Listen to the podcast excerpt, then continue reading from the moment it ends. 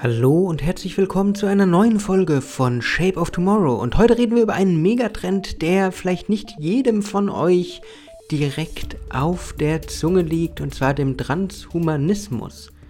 Shape of Tomorrow. Der Podcast rund um Innovation, Trends und die Zukunft. Mit Innovation Profiler Alexander Pinker.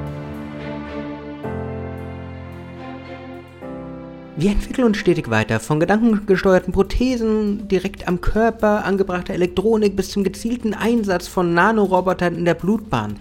Wir haben in der Vergangenheit auch schon immer wieder über diese Themen im Podcast gesprochen, aber kein Vorgang im menschlichen Organismus scheint mehr unantastbar. Dieser Gedanke ist der Grundstein des Megatrends mit Namen Transhumanismus. Transhumanismus, wie die allgemeine Definition, ist eine sehr spezielle Denkweise über die Zukunft. Sie beschäftigt sich mit der Frage, wie der Mensch sich selbst weiterentwickeln kann, um mit der zunehmenden Technologisierung Schritt zu halten. Ich meine, wir haben künstliche Intelligenz, wir haben alles. Man muss immer mal wieder überlegen, wie kann man weitergehen. Das Thema Transhumanismus ist dabei nichts Neues. Schon seit beinahe 20 Jahren überlegen die Menschen, wie sie Technologie und Biologie verschmelzen können.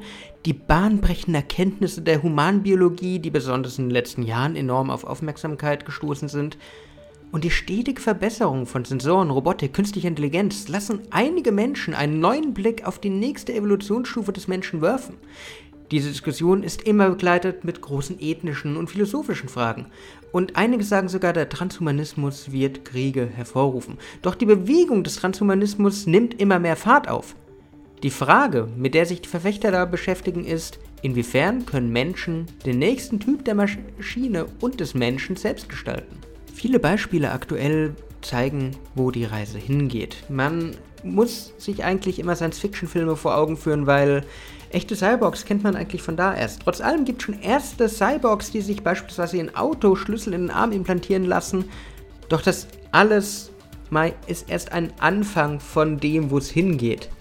Es gibt die Verfechter des Megatrends, aber die Limitationen des menschlichen Körpers sind immer noch da und auch die neuen Entwicklungen sind noch nicht so weit. Trotz allem haben Farbenblinde wieder Farben sehen gelernt, haben Blinde durch die Erweiterung über Technologie wieder das Sehen erlangt, haben Gehörgeschädigte mit bineuralen Hörgeräten, die auch darauf basieren, viel mitgenommen. Und egal wie man das Thema beschäftigt, egal wie man zum Transhumanismus steht, die Beschreibungen von diesen verschiedenen Gruppen sind nachvollziehbar. Es geht im Wesentlichen darum, das Altern zu beseitigen und die intellektuellen physischen und psychischen Fähigkeiten des Menschen stark zu verbessern. Man möchte über die Grenzen hinweggehen, man möchte Grenzen überwinden.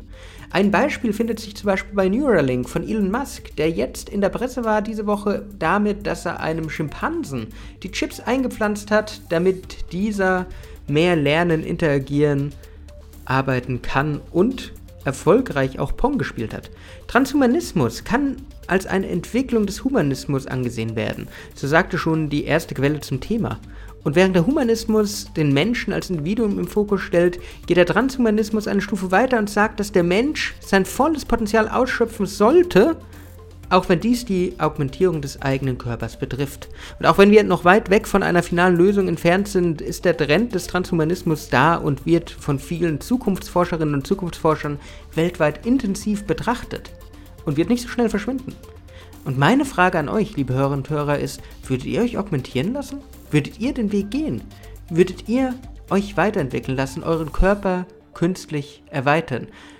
Schreibt mir das gerne, das interessiert mich sehr. Sonst war es das heute mit einer wirklich kompakten, aber hoffentlich trotz allem informativen Folge von Shape of Tomorrow.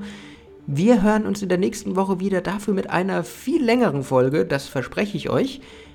Jetzt erstmal eine wunderschöne Restwoche und bis zur nächsten Woche. Ciao, ciao, bye, bye und lasst wie immer gerne ein Like oder ein Share da. Bis dann, ciao. Shape of Tomorrow.